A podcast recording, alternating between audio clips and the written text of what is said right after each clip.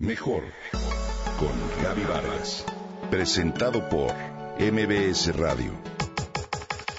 Mejor con Gaby Vargas.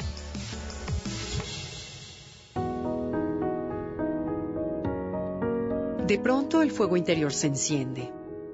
La vida corre por tus venas y tu cuerpo se aviva ante el llamado de una fuerza superior, como si ésta te jalara, te guiara o llevara inesperadamente a hacer algo.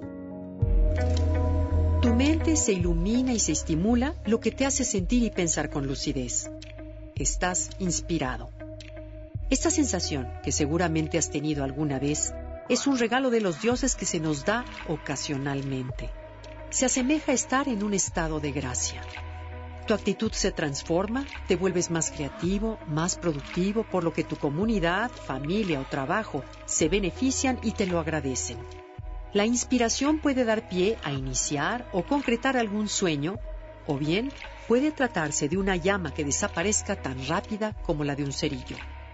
¿Cómo prolongar la inspiración? ¿Cómo hacerla más duradera? ¿Se puede crear a voluntad? Si bien es factible que surja la inspiración al hacer algo que disfrutamos, no lo es cuando debemos realizar algo que no encontramos muy placentero. Sin embargo, la inspiración se puede generar a voluntad siempre y cuando imitemos al fuego. ¿Por qué al fuego? Primero, se requiere aceptar, acercar lo necesario para hacer una fogata. Todos tenemos áreas de nuestro trabajo que no disfrutamos. Por lo tanto, encararlas con la actitud de esto es lo que toca, lo tengo que hacer y lo voy a hacer bien, cambia por completo la energía y la calidad. Por fuera podría parecer igual, sin embargo, internamente es totalmente distinto. Número 2. Se requiere de pasión. Todo fuego requiere de combustible. Entre más combustible tengas y de mejor calidad, es decir, mayor pasión, más grande será. Para que la inspiración dure se requiere vivir y trabajar desde la pasión. Y si esta pasión te da para vivir, considérate muy afortunado. Pregúntate qué te apasiona.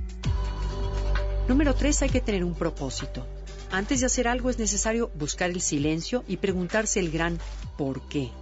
¿Qué quiero lograr? ¿Qué busco? No es lo que haces, sino cómo lo haces lo que inicia la primera flama. Y esto depende directamente del estado de conciencia y convencimiento con el que lleves a cabo las cosas. Sin importar lo que hagas, el reto está en hacerlo de manera diferente, es decir, despierto y no de manera mecánica. Cuarto, hay que disfrutar y divertirse. ¿Qué te mueve a hacer lo que haces? ¿El ego o el placer?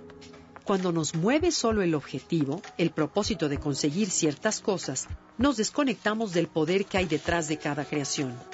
En este estado el fuego se vuelve amenazador y surge el estrés con todas sus consecuencias. En cambio, cuando hacemos lo que hacemos desde un lugar de placer, de disfrute, de gozo, nos conectamos con la fuente creadora de todo lo que existe en el universo.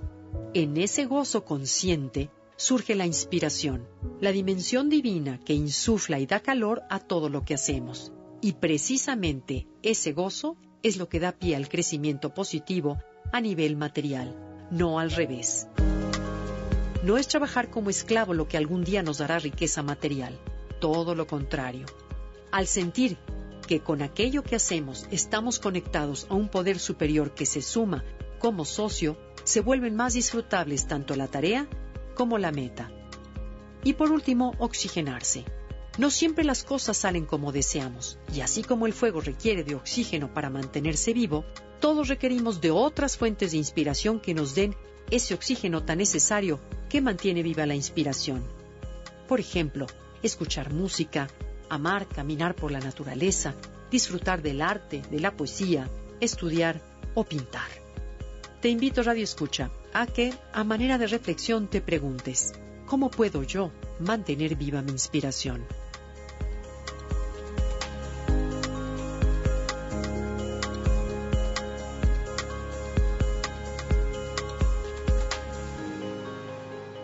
Comenta y comparte a través de Twitter. Gaby-Vargas. Mejor con Gaby Vargas. Presentado por MBS Radio.